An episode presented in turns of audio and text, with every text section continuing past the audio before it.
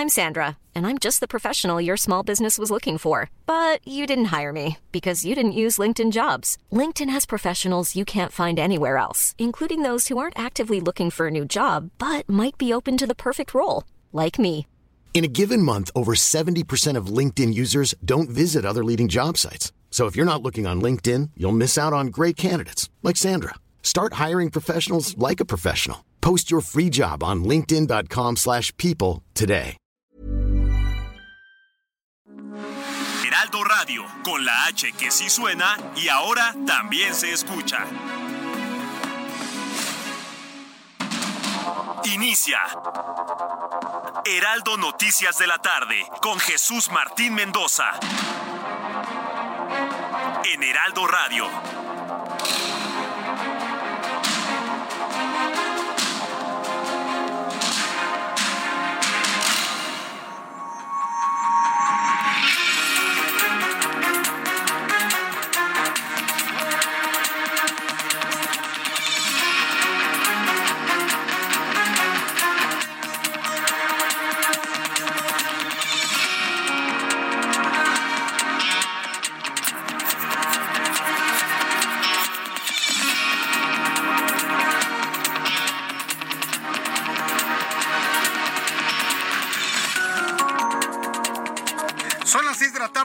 Hora del centro de la República Mexicana. Bienvenidos, muy buenas tardes. Iniciamos el Heraldo Radio, las noticias a través del Heraldo Radio. Como a usted le gusta escuchar la información en esta tarde del viernes 23 de junio de 2023.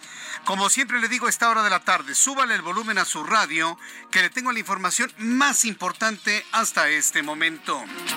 Escuche usted el dato que se está dando a conocer y se vuelve viral en este momento. Durante este sexenio, el sexenio del hombre que prometió que todo iba a ser distinto, pero está tan igual o peor, eso ya lo dije yo.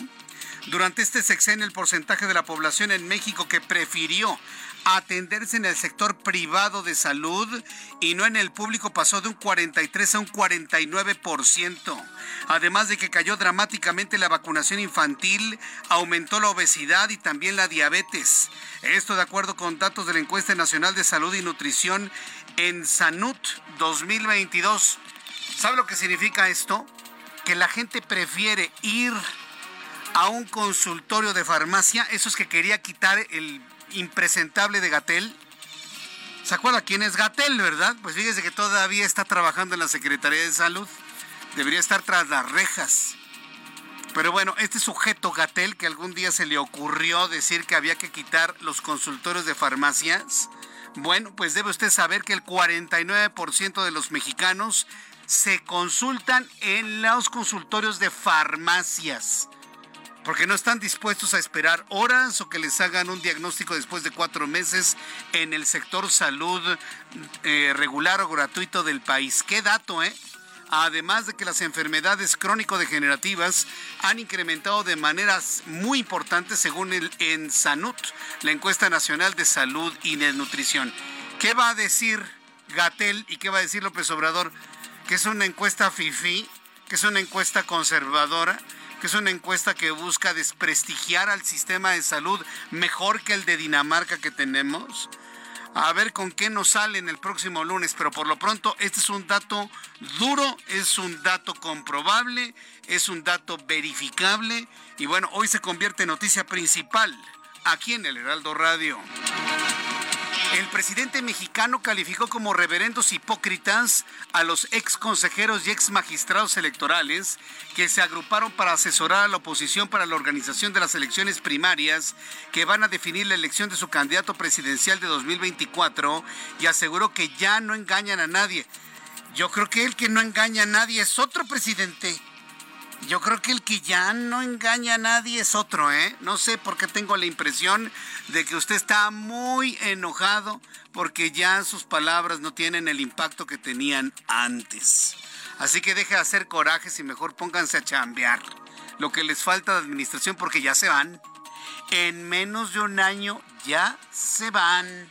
Eso es lo que hay que recordarles, ya se van. No hay mal que dure 100 años. No hay mal que dure más de un sexenio.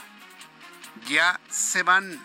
Mientras tanto, este viernes, Manuel Bartlett, director de la Comisión Federal de Electricidad, evadió responder a preguntas sobre los apagones que en diversas partes de la República Mexicana se están sufriendo en los últimos días causadas por las altas temperaturas y la gran demanda de energía eléctrica y ante la alerta emitida el martes por el Centro Nacional de Control de Energía.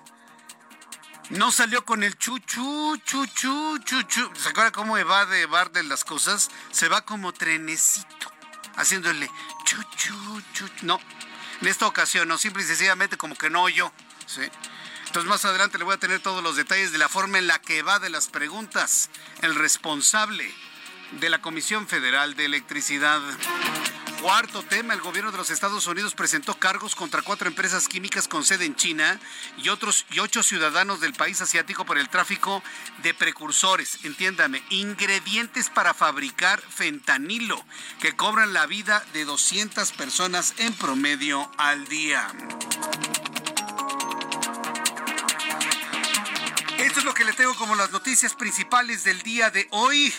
Vamos inmediatamente a escuchar más noticias en resumen con Giovanna Torres. Adelante, Giovanna. El coordinador de la bancada de Movimiento Ciudadano en la Cámara de Diputados, Jorge Álvarez Maínez, presentó una denuncia ante el Instituto Nacional Electoral en contra de los aspirantes presidenciales de Morena por el uso indebido de recursos públicos, actos anticipados de precampaña y campaña en sus eventos promocionales que iniciaron por todo el país el pasado 19 de junio por pretender justificar que se niegue u omita un servicio médico de calidad y poner en riesgo la vida de 57 millones de mexicanos, la organización Justicia que Transforma México presentó un amparo en contra de la iniciativa del gobierno federal en la que se pretende eliminar 35 normas oficiales que regulan la atención, diagnóstico y tratamiento de enfermedades como cánceres de mama, cérvico-uterino, próstata y diabetes u obesidad por motivos de seguridad y las amenazas de un cártel, en el municipio de Nochistlán se han cancelado las corridas de autobuses que conectan al estado de Aguascalientes y Teocaltiche, Jalisco, lo que ha afectado a la población para llevar a sus enfermos a revisiones médicas y que impide a los estudiantes universitarios acudan de manera ordinaria a sus clases. John Cornyn, senador republicano de Texas, propuso que como parte de combatir a los narcotraficantes mexicanos, tropas norteamericanas entrenen al ejército mexicano para que la frontera sea segura en ambos lados. Esta iniciativa es conocida como Ley Partners y tiene por objetivo desmantelar las redes delictivas que trafican drogas y armas a Estados Unidos. La Procuraduría Federal del Consumidor negó este viernes que exista escasez y aumento en los precios del agua embotellada y hielo. Eso contrario a lo dicho por la Asociación Nacional de Pequeños Comerciantes, que alertó del aumento en el precio de las bolsas que se venden hasta en 55 pesos, esto es 120% de sobreprecio. Ante las altas temperaturas que se registran en la Ciudad de México, personal de la Dirección General de Zoológicos y Conservación de la Fauna Silvestre ofrece hielo y paletas congeladas a los animales de los tres zoológicos de la capital para mantenerlos frescos. Los refrigerios están hechos con frutas naturales y pescados frescos, sin conservadores y cada uno elaborada para cada especie. Muchas gracias, Giovanna, por la información en resumen de las noticias también importantes en este viernes 23 de junio. Saludamos a quienes cumplen años, festejan su santo en este día. Bien, vamos a revisar lo más importante que ha ocurrido el día de hoy. Mire, tenemos una discrepancia tremenda. Seguramente usted que me escucha en la capital de la República no ha resentido apagones debido a la saturación en el suministro de energía eléctrica. Mucha gente tiene prendidos sus aires acondicionados, eh, generando una demanda adicional y bueno, pues la capacidad de generación de energía eléctrica en el país se ve prácticamente rebasada y eso está provocando apagones. El presidente mexicano, que, que, trae la idea de que quienes escuchan su conferencia matutina es la gente más ignorante, más impreparada y que no lee, que no se entera de lo que sucede en el país, pues piensa que le van a creer. Pero pues ahora ya no le van a creer porque están sufriendo los mismos apagones. Por un lado en la realidad hay apagones y por otro lado el presidente dice no pasa nada y no hay apagones. O sea, esta, esta condición de mentir, mentir, mentir, mentir y crear una realidad que no existe. Hay apagones en el país. Afortunadamente no se han generado en el centro de la República Mexicana, pero en el norte, donde hay temperaturas de 50, 45, 47, 43 grados, están los aires acondicionados a todo lo que dan y esto satura el suministro de energía eléctrica. Oaxaca, en varias partes de la República Mexicana. Este viernes, a su llegada a Tuxtla Gutiérrez, Chiapas, el director de la Comisión Federal de Electricidad, Manuel Bartlett, ¿se acuerdan Manuel Bartlett? Era priista. A ver, señores, ¿cómo le llaman? Señores chairos. Los que andan diciendo que el PRIAN, ¿cómo me van a defender a Manuel Bartlett, que inclusive fue señalado de tirar un sistema de cómputo en 1988 para cambiar las tendencias de voto? Hoy hasta los chairos lo defienden. ¿Cómo la ve? Hoy hasta estos señores defienden a Manuel Bartlett, cosa que yo verdaderamente no doy crédito. Pero bueno, el señor Bartlett llegó al, a Tuxtla Gutiérrez, Chiapas, no respondió a preguntas sobre apagones en varias zonas del país en los últimos días, incluso precisó que no hay riesgo alguno ni emergencia en el sistema eléctrico. Ay, esta condición de que no pasa nada, sí pasa, señores, sí pasa. Ante la demanda de electricidad que se registra por el uso de, esta, de la energía debido al aumento de la temperatura en el país. ¿Quiere escuchar usted a Manuel Bartlett, el señor del 88 al que se le cayó el sistema y que ahora no quiere que se le caiga la Comisión Federal de Electricidad? A ver, vamos a escucharlo. Súbale el volumen a su radio. Hoy, se Ahí está, perfectamente precisado el boletín del SENASA por CFE Pero dijo que si bien no hay una situación de emergencia, o sea, eso no explica por qué hay apagones en Tabasco, en Mérida, Por eso Ya lo leí, eso dice, eso dice que no hay una situación de emergencia, pero no habla de esos apagones que se han Cuidado, cuidado. ¿Usted? No, ya ni se le entiende. No, no, no, no, ya, ya. No, ya ni se le entiende, ¿no? Ya ni se le entiende al director de la Comisión Federal de Electricidad. Pero mire, no hay que entenderle nada, simple y sencillamente evadió las preguntas de los reporteros sobre pues el pues al límite en el que se encuentra el sistema de energía. Mire, ponga usted que no pasa a mayores en este año, pero ¿qué vamos a hacer el año que entra, en 2024? Donde todavía estas personas van a estar en la administración de nuestros recursos en el país. Dentro de un año todavía van a estar gobernando estas mismas personas. ¿Qué van a hacer para el año que entra cuando se intensifique el problema del calor debido al cambio climático y la creciente necesidad de energía eléctrica? No tienen ni idea y no se lo van a decir, ¿eh? Ni a mí, ni a usted, ni a nadie, porque simple y sencillamente no saben qué es lo que van a hacer para el año que entra. ¿sí? Así están las cosas. Aquí la recomendación es que utilice la menor cantidad de energía eléctrica posible para evitar que se colapse el sistema y evitar apagones. Ahora, ¿nos va a dar tregua el calor? Parece que sí. El Servicio, el Servicio Meteorológico Nacional informa ya de la llegada de varios sistemas ciclónicos al centro de la República Mexicana que van a provocar refrescante lluvia mañana 24 y el domingo 25. Ojalá, ¿eh? Ojalá y tengamos la refrescante lluvia durante esos días, mañana y pasado mañana. Mientras tanto, el presidente de este país aseguró que no habrá apagones en el país y arremetió contra el uno de los periódicos de circulación en este país al señalarlo de difundir alarmas y que se van a quedar con las ganas de ver una crisis energética. A través de un mensaje en sus redes sociales, el presidente afirmó que hay capacidad de generación suficiente en la CFE, que además seguirá sin aumentar el precio de la luz, y compartió un video en el que se explica el proceso de modernización de 16 de las 60 centrales hidroeléctricas del país. Mire, de lengua nos comemos un taco, ¿eh? De lengua nos comemos un taco. Mejor use menos energía eléctrica para evitar que se colapse el sistema eléctrico nacional y de esta manera pues evitar los apagones. Eso es lo que tenemos que hacer. No crea que porque lo dice por decreto el presidente ya no va a ocurrir. Mejor usted y yo hagamos lo que tenemos que hacer, use menos energía eléctrica y de esa manera estaremos evitando que se colapse el sistema eléctrico. Para que usted lo tome en cuenta, por favor. ¿Sí? Sí, porque ya, ya estamos cansados, ¿no? De que todo es por decreto en la mañanera. Pues no, señor, no va a ser así Yo creo que ya es tiempo de empezar a ignorar todo lo que se dice en la mañanera. Creo que ya es tiempo. El presidente mexicano aseveró que luego que se invalidó la segunda parte del llamado Plan B, está enojadísimo. Pero aparte yo no sé por qué se enoja si ya sabía. Si ya sabía que le dieron para atrás y tiraron a la basura su pretendida reforma eh, o su plan B. Si ya sabía que le iban a tirar a la basura, ¿para qué se enoja? Por tener un poder judicial totalmente independiente y que no van a obedecer sus órdenes? Porque los ministros de la Suprema Corte no son los empleados del presidente, no están por debajo de él. Están exactamente en el mismo nivel que él. División de poderes. Y se llena la boca hablando de la división de poderes. Pero él no respeta la división de poderes.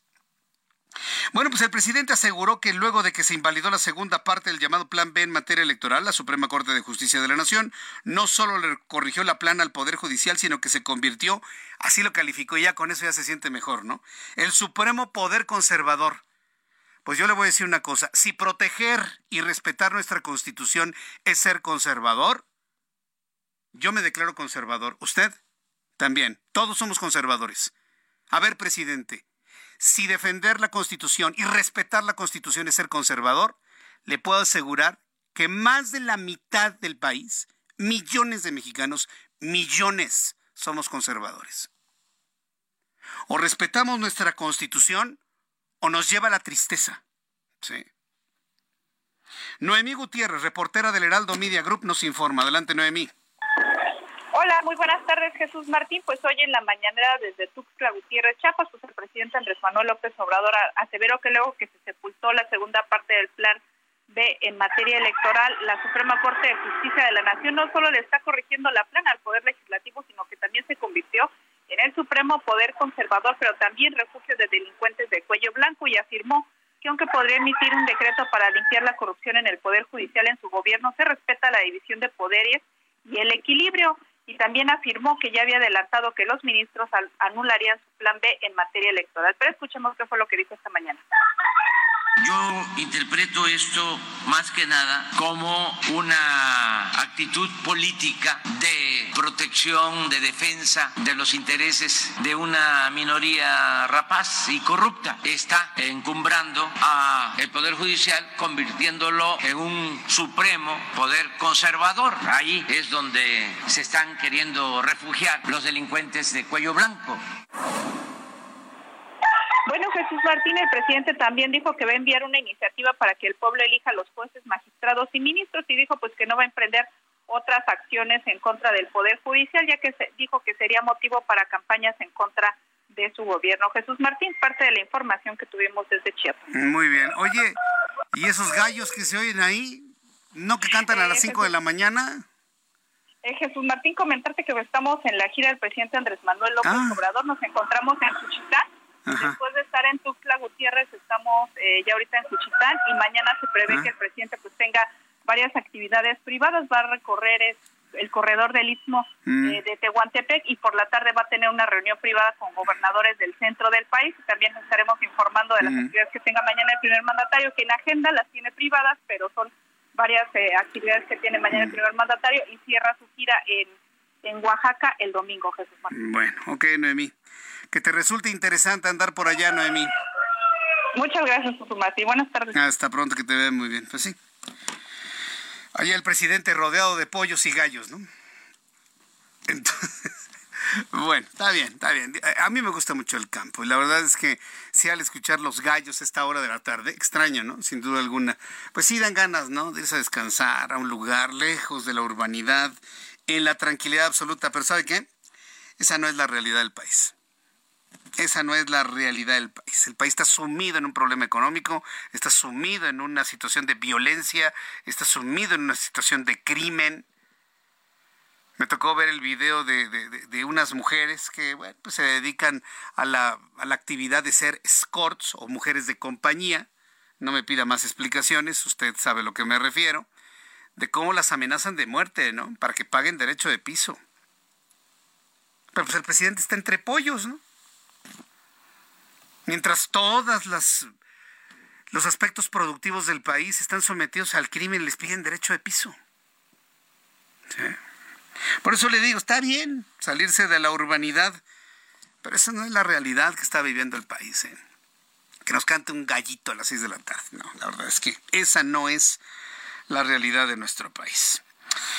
Le informo que este 23 de junio, es decir, hoy, se cumplen cuatro años de la muerte de María Fernanda Peña y su esposo Alejandro Castro en el accidente automovilístico provocado por el futbolista Yao Malek, que hoy se encuentra de luna de miel. La familia de María Fernanda pide a las autoridades autorización para poder exhumar su cuerpo y cremarlo como fue su última voluntad, pero hasta el momento le han negado el permiso. Vamos con mi compañera Adriana Luna. Ella es nuestra corresponsal en Guadalajara, Jalisco. Saludos amigos que nos escuchan a través del 100.3 de FM. Adriana Luna, gusto en saludarte. ¿Cómo estás? Gracias, Jesús Martín. Muy buenas tardes. Se cumplen cuatro años de que María Fernanda Peña y Alejandro Castro murieran embestidos por el coche deportivo que a toda velocidad conducía en estado de ebriedad el futbolista Joao Malek en el municipio de Zapopan. La familia doliente toma como una burla que Malek se haya casado precisamente este mes de junio. Son 12 meses los que hay en el año. Yo no sé si esto es una broma de mal gusto, es una burla. Creo que no tiene conciencia del crimen tan grave que cometió no chocó contra un poste, mató a dos seres humanos que hoy deberían estar festejando su cuarto aniversario de feliz matrimonio. Ahora que Malek disfruta su luna de miel, le recuerdan que le arrebató esa oportunidad a la pareja el mismo día en que festejarían su boda. Él tiene la fortuna de que no se le haya atravesado una persona alcoholizada y a más de 180 kilómetros por hora. Él tiene la fortuna, él pudo disfrutar su fiesta, que siga su vida, que lo haga, pero que no se olvide que allá arriba hay dos personas que gracias a él no pueden estar aquí con su familia. En el cruce donde fue el percance vial y los novios murieron, se colocaron hoy flores, globos blancos y fotografías. La familia doliente lamenta que nunca hubo justicia en el caso. Ellos exigían mínimo ocho años de prisión, pero por el buen comportamiento, Malek estuvo un año y cinco meses en prisión. Aprovechó su segunda oportunidad, sigue jugando fútbol profesional, hoy disfruta de su luna de miel, mientras que la familia no puede superar el duelo. Jesús Martín, te mando un fuerte abrazo a ti y a toda la audiencia. Que pasen un buen fin de semana. Muchas gracias por la información. Gracias a nuestra corresponsal Adriana Luna con esto que sucede allá en aquella zona del país, con la muerte de los recién casados en Guadalajara. Y bueno, pues estaremos atentos de todas las reacciones que se generen durante la próxima semana. Ya son las 6 de la tarde con 22 minutos, las 6 de la tarde con 22 minutos hora del centro de la República Mexicana. Yo quiero que me envíe algún comentario, alguna opinión de lo que acaba de escuchar, de esta forma como descalifica el presidente a quien no está de acuerdo con él? ¿A quien no está de acuerdo? Si usted se atreve a decirle no, así no, presidente, bueno, lo carga la tristeza, ¿eh? Y eso es lo que está pasando en la Suprema Corte de Justicia de la Nación. Decirle a la ministra Norma Piña y a todos los ministros independientes, manténganse fuertes. Esto apenas es el principio. Sepan que somos millones los mexicanos que ya no queremos la realidad que tenemos. Somos millones, aunque lo duden. No es una minería rapaz como la califica el presidente. Somos al menos la mitad del país que queremos un viraje ya. Somos millones de mexicanos que los vamos a apoyar, ministros. No duden, no claudiquen, no se amilanen, no se espanten. Existimos millones de mexicanos que los vamos a apoyar, a cuidar y a proteger. Sigan cuidando la Constitución. Y si cuidar y respetar la Constitución es ser conservador, al menos la mitad del país somos conservadores. Si no promovemos el respeto de la Constitución, no tendremos autoridad moral ni siquiera para educar a nuestros hijos. Porque se trata de respetar las reglas se trata de respetar la institucionalidad. Se trata de saber respetar las reglas para tener un país ordenado y al mismo tiempo generoso. Si no promovemos el respetar la Constitución, las leyes que de ella emanan y todo lo que significa autoridad, estamos perdidos como país. Estamos perdidos como sociedad. No hagamos caso a los llamados de violentar hasta la Constitución. No le hagamos caso sigamos siendo ese país y esa sociedad ordenada, respetuosa, colaboradora y sobre todo respetuosa de nuestra máxima carta, de nuestra carta magna. Tenemos que hacerlo así. Y esa es la responsabilidad que tenemos como medios de comunicación, transmitir esos valores del orden, del respeto y de acatar las leyes. Voy a ir a los anuncios y regreso enseguida con más noticias aquí en El Heraldo. Le invito para que me escriba a través de mi cuenta de Twitter, arroba Jesús Martín MX.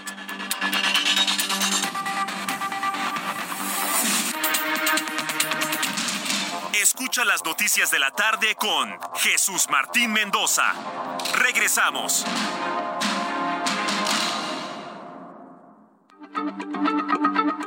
Heraldo Radio, la H se lee, se comparte, se ve y ahora también se escucha.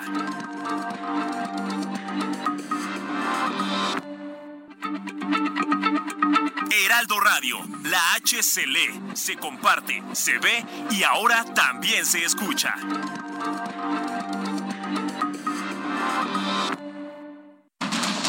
Continúa Heraldo Noticias de la tarde con Jesús Martín Mendoza.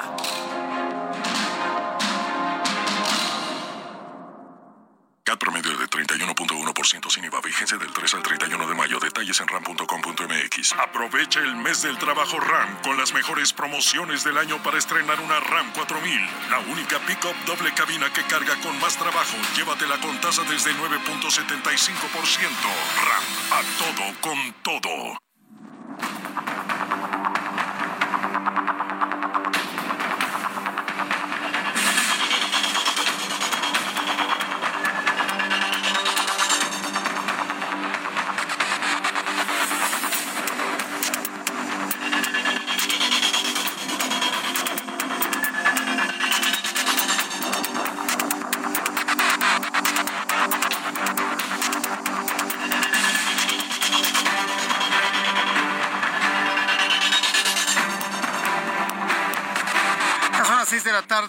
31, las 6 de la tarde con 31 hora del centro de la República Mexicana. A ver, hay otra cosa que le tengo que...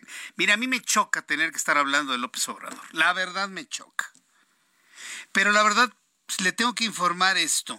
¿Sí? Para que luego no nos estemos sorprendidos de por qué está haciendo lo que está haciendo. Y ya va con su aplanadora, con su andanada en contra de la oposición y hoy criticó que la Alianza Va por México, conformada por el PRI, PAN, PRD, dice él, está siendo asesorada por exconsejeros del INE y magistrados a quienes llamó simuladores y farsantes. Miren, no pueden ser simuladores y farsantes, ya no está en el INE. Pero ¿cómo le repatea la posibilidad de que alguien le gane a este señor? Vamos con Iván Saldaña, reportero del Heraldo, quien nos tiene la información. Adelante, Iván. ¿Qué tal, Jesús Martín, auditorio? Buenas tardes. Sí, hoy desde de gira por eh, Tuxtla Gutiérrez, Chiapas, el presidente López Obrador se burló de, pues, esta, de que la alianza opositora va por México, conformada por el PAN, PRI y PRD, formó un comité electoral ciudadano para que organicen elecciones internas para elegir a su candidato presidencial rumbo al 2024. En la conferencia mañanera dijo que esta iniciativa de la oposición es buena para la democracia del país porque le quita las máscaras a los intelectuales, a los ciudadanos que en ellos participan y ex consejeros y magistrados electorales que se dicen críticos e imparciales cuando en realidad dice son varones del dinero de México. Y por supuesto, como tú lo adelantabas Jesús Martín, llamó reverendos hipócritas a los ex consejeros y ex magistrados del Tribunal Electoral que participan en esta pues en, este comité vamos a escuchar al presidente López Obrador de esta en su conferencia de prensa. Ya se autonombraron con ese propósito. Claro, no es tan espontáneo esto, ¿no? Porque ando buscando al tonto que les crea, ¿no? De que entre ellos se organizaron. No, ahí están los jefes, ¿no? Del bloque conservador, que fueron los que los congregaron, ¿no? Con ese propósito. Pero qué bueno, son puro eh, simulador. Ahora aparece esa señora en este grupo. Son unos reverendos hipócritas. Ya no engañan a nadie. Nada más, Jesús Martín se refirió a personajes como al ex presidente del IFE, hoy Instituto Nacional Electoral, Leonardo Valdés Zurita, pero también pues citó a intelectuales como a Guillermo Sheridan de Letras Libres, a Sergio Aguayo, incluso también a Krause. Eh, dijo que ellos son los que pues estarían asesorando y que se las dan de sabiondos y expertos y son los que van a definir las reglas para la elección de los candidatos, el candidato para que, el que definiría este proceso, el candidato de la oposición rumbo al 2024, eh, Jesús Martín Auditorio. Bien, hoy, hoy parece que, que estaba muy enojado el presidente, ¿verdad? Le dedicó muchos minutos Jesús Martín al tema, eh, entonces pues sí, cuando el presidente se enfoca en un solo tema quiere que quiere decir eso Jesús Martín esto o, un particular interés, pero sí le dedicó mucho, muchos minutos y también al tema de la corte. Vaya, qué horror. Muchas gracias por la información, Iván. Buenas tardes. Hasta luego, buenas tardes. Sí, lo dije y lo vuelvo a decir, qué horror, qué espanto. Pero mire, paciencia, paciencia, paciencia, paciencia, ya se van. Ya se van, ya se van. Y por más que el presidente actual tenga un títere en la presidencia, va a ser otra persona completamente distinta. Quien sea. Quien sea. A ese nivel. Tengan paciencia, hay que, hay que armarnos de paciencia. Ya se va, ya se va, ya se acaba, ya se acaba, ya se acaba. Bien, son las 6 de la tarde con 35 minutos hora del centro de la República Mexicana. En los cambios que ha hecho la actual administración, una de las personas que han sido sumamente señaladas, criticadas en las redes sociales, y yo en lo personal pienso que de manera injusta, ha sido Luisa María Alcalde. Nos podrá gustar o no gustar como secretaria de gobernación. Algunos han de alguna manera recordado cuando Luisa María Alcalde salía en, en los comerciales del naciente partido Morena como una muchacha morena, con una falda corta, con blusa muy pegada, bailando de manera muy sexy, y ahora es nuestra secretaria de gobernación. Entonces, como que siento que eso no tiene ningún sentido, ¿no? Hacer este recuerdo de cómo empezó en la vida del marketing político Luisa María Alcalde y ahora la responsabilidad que tiene después de haber asumido la Secretaría del Trabajo y Previsión Social durante todos estos años, y hay que decirlo, con un control suficientemente bueno con los sindicatos, con los grupos de poder en el ámbito laboral y no tener el nivel de huelgas que se tenían en otros sexenios. El caso es que este viernes, pues aparece, ¿no? Y sale a la luz pública Luisa María Alcalde, quien defiende su nombramiento como secretaria de Gobernación, señalando que sus críticos no hagas esto, Luisa, Luisa María. Te lo digo como amigos que somos. No te subas a la narrativa del presidente. Él llegará un momento en que ni siquiera te va a saludar. Porque dijo que sus críticos conservadores son hipócritas. No le compres la narrativa Luisa María. Mira, te lo dice alguien que te aprecia, porque nos conocemos hace muchos años. No te subas a la narrativa de López Obrador. Cuando ya no le sirvas, ni siquiera te va a volver a ver. Entonces, no, no te subas a esa narrativa, no vale la pena. Si eres secretaria de gobernación, ponle estilo propio. Luisa María, te, lo digo con el afecto que nos tenemos desde hace muchos años. No te subas a su narrativa. Haz un trabajo con una personalidad propia, no le compres narrativa, no te lo va a agradecer nunca, jamás. Bueno, dijo Luisa María Alcalde que sus críticos conservadores son hipócritas porque son los mismos que se dicen feministas. La nueva titular de la Secretaría de Gobernación fue respaldada por el presidente quien llamó, la llamó profesional y una muy buena servidora pública con mucha experiencia. Es que nadie tiene duda de ello. Por lo menos en lo que la hemos conocido en este tiempo, no hay duda en que ha hecho bien el trabajo.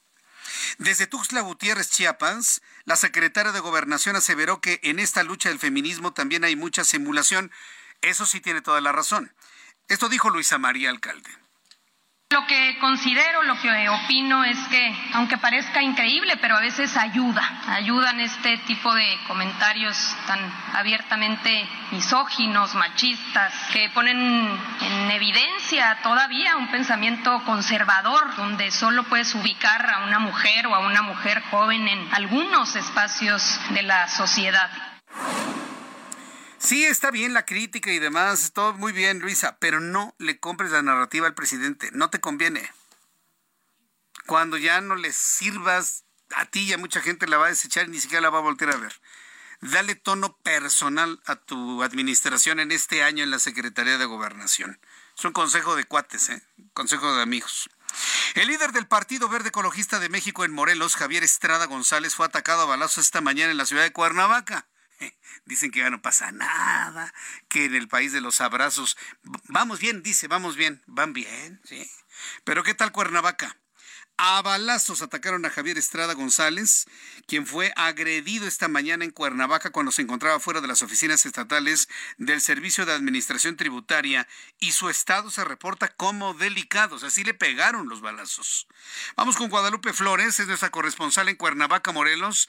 Adelante, Guadalupe, gusto en saludarte. ¿Cómo estás?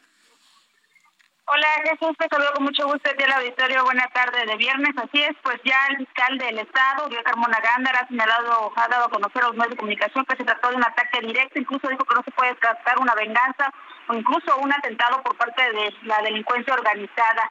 Este ataque que sufrió esta mañana Faustino Javier Estrada González, el diputado federal, también eh, eh, legislador local y el presidente del Partido Verde Ecologista, incluso puedo decir que es el líder prácticamente moral de este instituto político aquí en el estado de Morelos, eh, sujetos armados eh, pues eh, lo atacaron, esto justamente al frente a las oficinas del sistema de administración tributaria, esto se ubica en el norte de Cuernavaca y fueron precisamente hombres armados a, bordo de una motocicleta que atacaron a balazos. Él recibió eh, tres impactos de bala, uno en la, cabeza, en la mano y en el tórax. Todavía hasta eh, antes de las seis de la tarde de este viernes, el reporte que dio la Secretaría de Salud en el estado es que su estado ya era estable, pero sí se mantiene como grave. E incluso se mantiene en el hospital eh, público, en el hospital José F.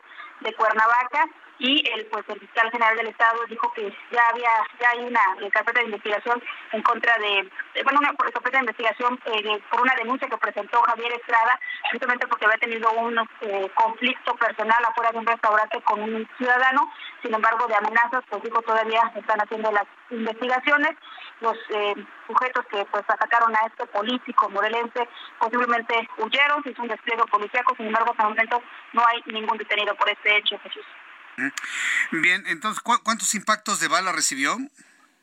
Él recibió tres impactos de bala de calibre de 9 milímetros y el, el, lo que nos han informado las autoridades de salud es que justamente el que recibió en la cabeza y en el tórax es uno de los más eh, pues, riesgosos y es lo que complicó su, su salud.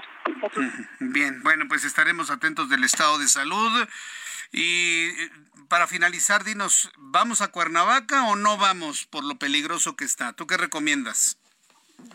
Pues aquí hay de todo, toda una aventura, sin embargo, eh, los hechos violentos se dan desde la autopista a México-Cuernavaca y por supuesto ya en la capital del estado pues se vive la, la adrenalina de lo que es la inseguridad. Eh, bueno, de acuerdo, pues este, a cuidarnos en Cuernavaca, al peligroso Cuernavaca. Gracias por la información, Guadalupe. Muy buenas tardes. Hasta luego, muy buenas tardes. Tome la decisión si quiere ir a Cuernavaca o quedarse en su casa. ¿eh? Está peligrosa esa ciudad. Por dejar hacer, finalmente. Y ahí tiene usted los resultados.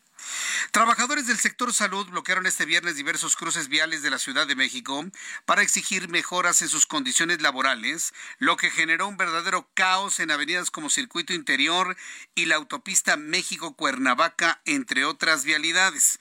Vamos con mi compañero Gerardo Galicia, quien nos tiene la información de estos bloqueos que realizaron trabajadores del sector salud. Adelante, Gerardo, gusto en saludarte. Buenas noches, buenas tardes.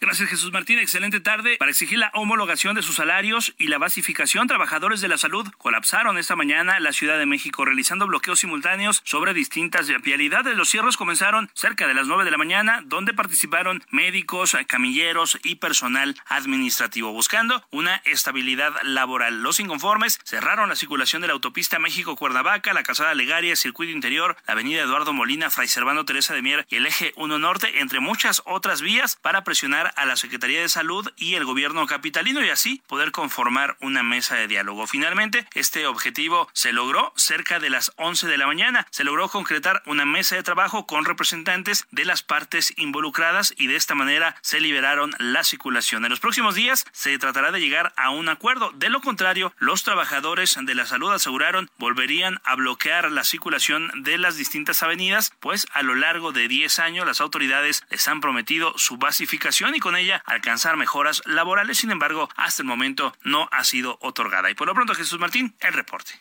Muchas gracias por la información a mi compañero Gerardo Galicia. Y durante la próxima semana vamos a conocer si efectivamente lograron la basificación a través de este tipo de protestas. De acuerdo con los datos de la encuesta nacional de salud y nutrición en Sanut, y esta es la primera noticia del día de hoy, fíjese lo que le voy a informar.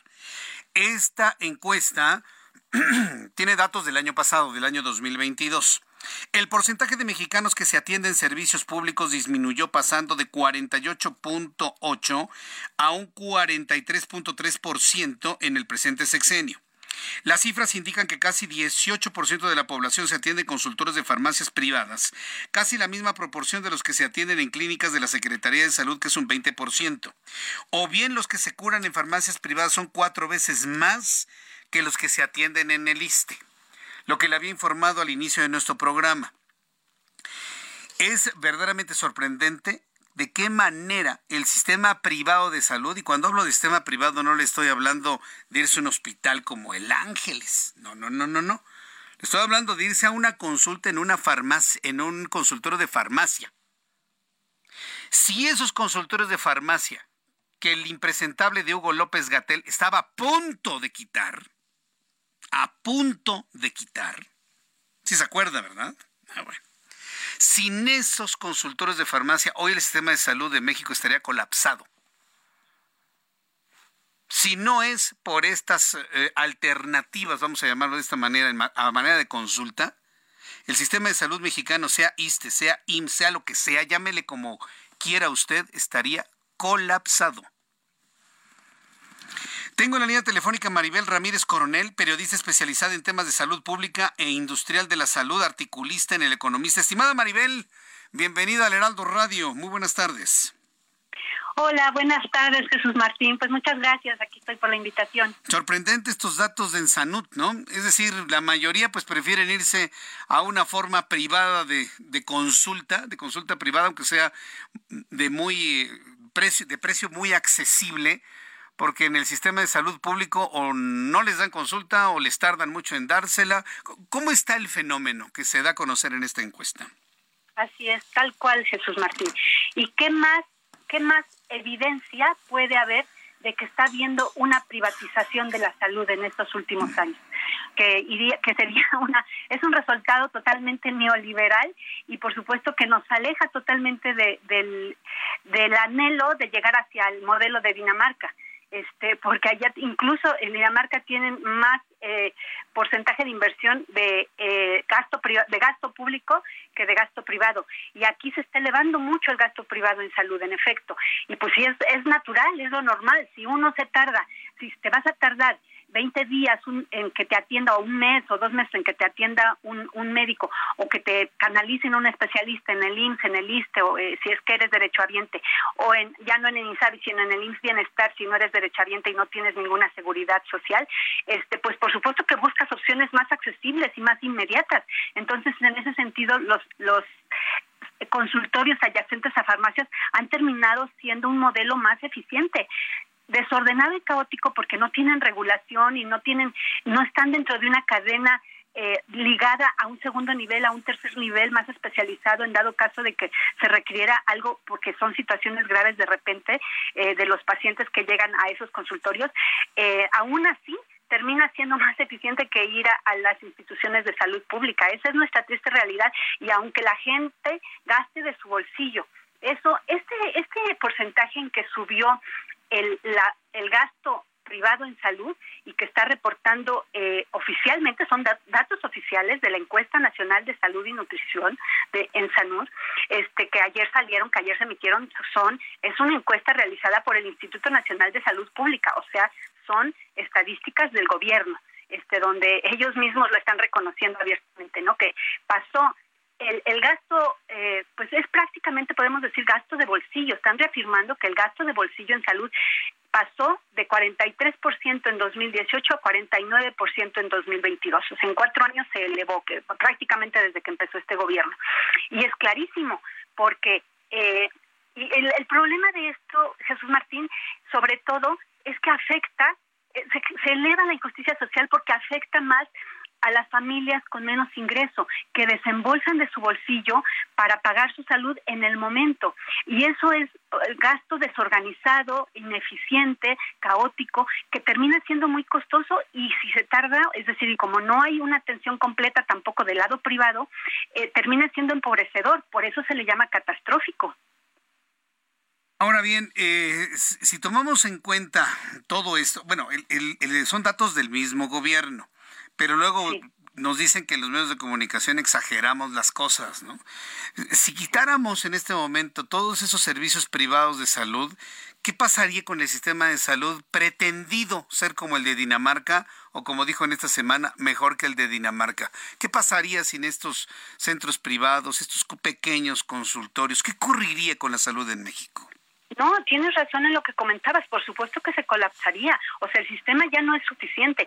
El, el, los CAPS que le llaman, porque es consultorios adyacentes a farmacias y se abrevia CAPS, eh, ya están, son una, una, un sistema alterno de, pues prácticamente podría decir de primera atención, de primer nivel, o sea, de, de sí, de primer contacto, ¿no? Eh, porque hay primero, segundo y tercer nivel. El primer nivel es cuando llega el paciente al primer contacto con el médico para ver qué es lo que tiene desde el principio, cuando empieza a tener una dolencia, un, un algo ¿no? que le está sucediendo en su salud. Eh, es el número de consultas. Bueno, por supuesto, para empezar, el número de consultorios adyacentes a farmacias se estiman en 17 mil. Eh, eso se hizo todavía una estimación hace como dos años. O sea, ahorita no tenemos claro cuánto es el número. Estaría bien que se hiciera eh, alguna estadística actualizada, se emitiera. Em, y el número de consultas que dan ya superan los 10 millones mensuales, eh, lo, que es prácticamente el mismo que da el, Instituto Mexicano del Seguro Social. Entonces, es prácticamente un sistema alterno. Y, y si no existieran, pues imagínate que desaparecieran los consultorios del IMSS. O sea, para el caso ya es lo mismo. Entonces, sí, por supuesto, hubiera un colapso. Simplemente ya el sistema de salud en México no pudiera existir sin esa sin esas decenas de miles de, consultorios adyacentes a farmacias, claramente. Y fíjate que también pudo haber sucedido durante la pandemia. En la pandemia, si no hubiera habido colaboración de los hospitales privados, porque hubo una alianza en el 2020 que por suerte se llevó a un acuerdo este para que los eh, hospitales privados atendieran otros padecimientos que no fueran COVID porque el gobierno prácticamente dejó de atender literalmente todo lo que no fuera COVID y se concentró en COVID. Si no hubiera habido eso, ese apoyo privado, que lo terminó pagando el gobierno, ¿no? A, los hospitales, pero por suerte llegaron a un acuerdo de, costo, o sea, eh, de tabulador. Eh, si no hubiera habido esa coalición, esa alianza, hubiera de verdad, sí, medio colapsó en ciertos momentos donde estaban saturados todos los hospitales públicos, pero imagínate si no hubieran tenido ese apoyo de los hospitales privados. Por eso la discusión ahora tendría que ser, Jesús Martín, el rumbo que, que nos va a llevar inevitablemente es que de verdad teniendo esa infraestructura tan grande en el sector privado que está creciendo muchísimo, porque evidente, evidentemente ante la creciente demanda están subiendo las inversiones y los el sector privado, los empresarios, los emprendedores están viendo oportunidades para cubrir esa demanda, ese mercado que está ahí demandando servicios eh, de todos los niveles. Eh, va a tener que combinarse en el futuro, o sea, a fuerza, esa infraestructura la tenemos que aprovechar, la pública y la privada y para todos los niveles, no solo para los que los pueden pagar. Ese es donde tenemos el gran reto como país. Vaya, pues, ¿qué, qué, qué problema tenemos? Yo, yo espero, mira, Maribel, te lo digo con toda franqueza, yo ya no veo ninguna esperanza en este gobierno. Este gobierno ya está en el año de Hidalgo. Esto ya está nada más viendo a ver a, quién dejan, ¿no? Para que sigan su, su ideología política en este país. Yo la verdad, yo no tengo ninguna esperanza de que nada cambie, nada mejore en lo que falta de este tiempo. ¿Tú, crees que quien llegue pueda mejorar un poco el sistema de salud que tenemos actualmente? Eh, pues a fuerza le va a tener que entrar. Eso va a ser inevitable. O sea, el próximo sexenio, quien llegue, va a recibir una bomba, una papa caliente que va a ser muy grande y muy caliente, donde a fuerza necesariamente va a tener que actuar eh, y no va a tener de otra más que tomar el, el, toro por los cuernos y ubicar hacia qué, a dónde ir. Pero no va a haber de otra que aprovechar la infraestructura privada, porque la infraestructura pública es insuficiente y es ineficiente la operación. Entonces, y arreglamos la parte pública, pero también vemos cómo aprovechamos la infraestructura y los servicios privados, porque eh, ya, ya lo teníamos, ya íbamos en ese camino, ese es el problema, que más bien fue un retroceso y tenemos que voltear y regresar a ver en qué íbamos, retomemos el camino. Con el Seguro Popular, los hospitales privados podían acreditarse ante el Consejo de Salud General, verificar y demostrar que tenían buen niveles de atención y tenían que demostrar números de resultados de los pacientes y todo, y se, primero se certificaban en, nivel de calidad y luego se acreditaban como proveedores de servicios para el sector público y para hospitales sobre todo de tercer nivel para poder los, el, el fondo de gastos catastróficos que, que había y que tenía más de 100 mil millones de pesos y que este gobierno se gastó 70 mil millones de pesos de los cuales no tenemos resultados pues bueno ese fondo de gastos catastróficos era parte de lo que se generaba y se canalizaba era a través de los hospitales privados a través del seguro popular porque era parte del modelo eso se echó atrás, se descompuso, se canceló, llegó el INSABI, ya supimos que el INSABI no funcionó, tres años estuvo operando, eh, solo tuvo malos resultados, pésimos, muy costosos para mucha, mucha gente, por eso es parte del resultado ahora del gasto privado que se está reportando, porque la gente prefiere irse, salirse del sector público, pero bueno, entonces lo que viene a fuerza tiene que ser meterle al tema y si no revisar el Seguro Popular, ver por dónde, hacia dónde nos vamos a dirigir. Bien, Maribel, yo te agradezco mucho estos minutos de comunicación con el auditorio del Heraldo, que tengas muy buena tarde. Igualmente, gracias Jesús Martín, hasta luego. Hasta pronto, mensajes y regreso. Escucha las noticias de la tarde con Jesús Martín Mendoza. Regresamos.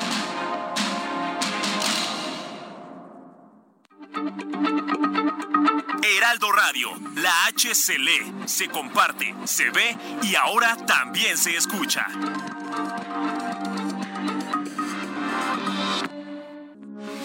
Heraldo Radio, con la H que sí suena y ahora también se escucha.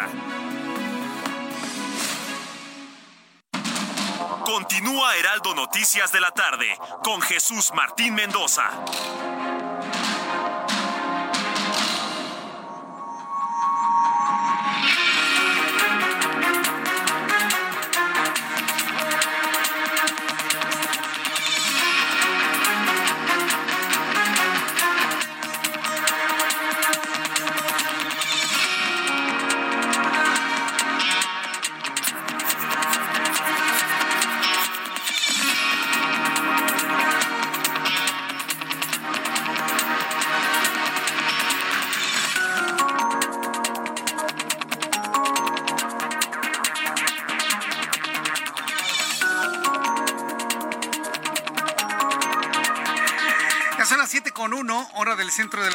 Mexicana. Escucha usted Heraldo Radio. Estas son las noticias en resumen. Le saluda Jesús Martín Mendoza como siempre a esta hora de la tarde con la información más importante. Estados Unidos anuncia este viernes que ha presentado cargos contra cuatro empresas químicas con sede en China y a ocho ciudadanos de ese país por el tráfico de ingredientes para fabricar el fentanilo. Este viernes la ex jefa de gobierno de la Ciudad de México, Claudia Sheinbaum, publicó en su cuenta de Twitter un video en el cual pues, se pronuncia frente al muro fronterizo en Mexicali, un discurso acerca de la migración y la relación histórica que mantiene México con los Estados Unidos. Cabe resaltar que en su encuentro con personas allá en la frontera, pues convocaron a migrantes haitianos que ni siquiera la conocían, pero pues la invitaron, los invitaron, les pusieron playeras, les dieron unos banderines y empezaron a gritar, es Claudia, es Claudia, pero pues cuando fueron consultados ni siquiera sabían quién era Claudia.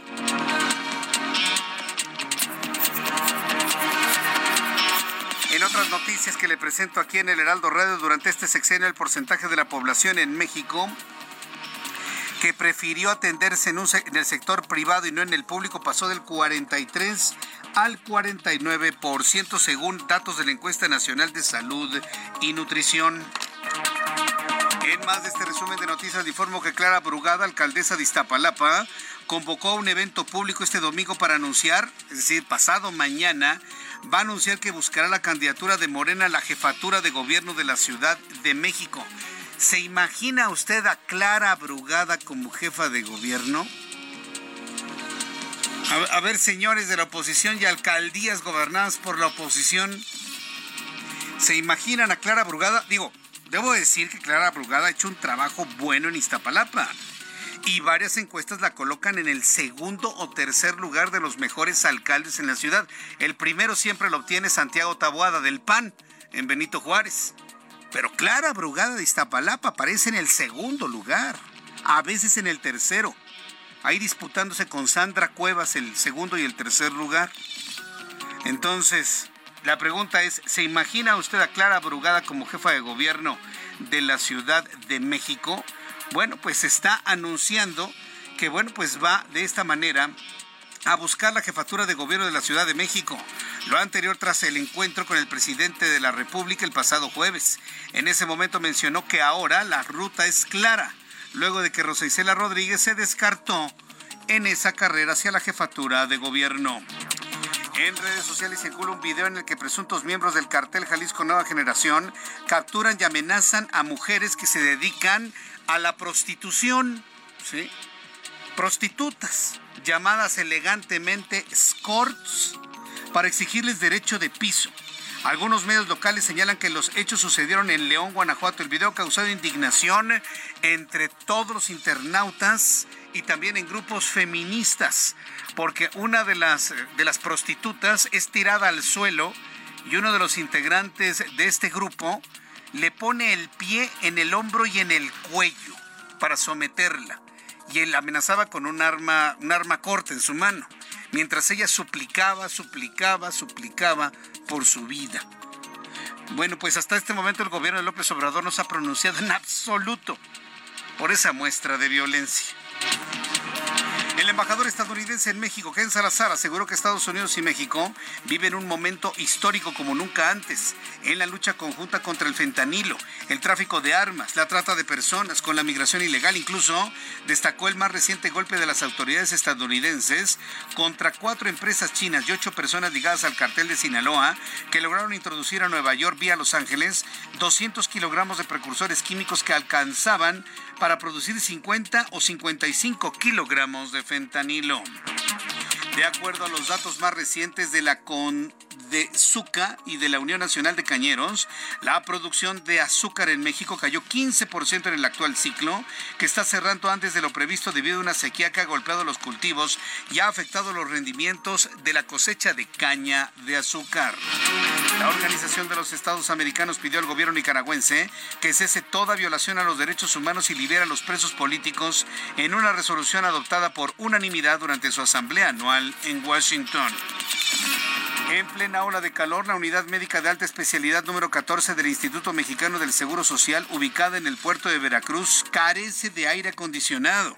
Los pacientes y empleados han llevado sus propios ventiladores para tratar de soportar el calor, pero ha sido completamente insuficiente.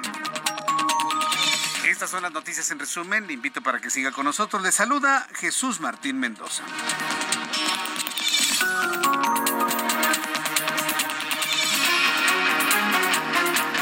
Las 7 con 7, 7 con 7 hora del centro de la República Mexicana. ¿Escuchó usted, ¿Escuchó usted esta nota?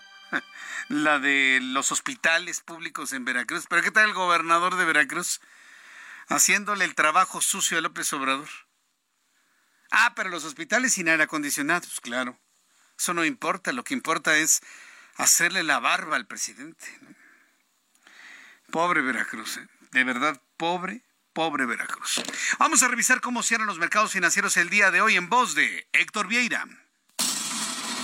La Bolsa Mexicana de Valores cerró la sesión de este viernes con un retroceso del 0.41%, equivalente a 222 puntos, con lo que el índice de precios y cotizaciones, su principal indicador, se ubicó en 53.341.91 unidades para cerrar la semana con una pérdida acumulada del 2.74%. En Estados Unidos, Wall Street cerró con pérdidas generalizadas, ya que el Dow Jones retrocedió 0.65% para quedarse en 33.727.43 unidades. Por su parte, el Standard Poor's restó 0.77%, con lo que se ubicó en 4.348.33 unidades, y el Nasdaq cedió 1.01% para ubicarse en 13.492.52 unidades. En el mercado cambiario el peso mexicano se depreció 0.01% frente al dólar estadounidense y cerró en 16 pesos con 80 centavos a la compra y 17 pesos con 16 centavos a la venta en ventanilla. El euro cerró en 17 pesos con 87 centavos a la compra y 18 pesos con 71 centavos a la venta. El Bitcoin tuvo un alza en su valor del 2.44% para ubicarse en 30.683.30 dólares por unidad, equivalente a 526.614 pesos mexicanos con 41 centavos. La Alianza Nacional de Pequeños Comerciantes reveló que cerca de 1.2 millones de pequeños negocios se han visto afectados por los apagones en el país, principalmente por las mermas en productos perecederos, lo que ha derivado en una caída en sus ventas hasta de un 30%.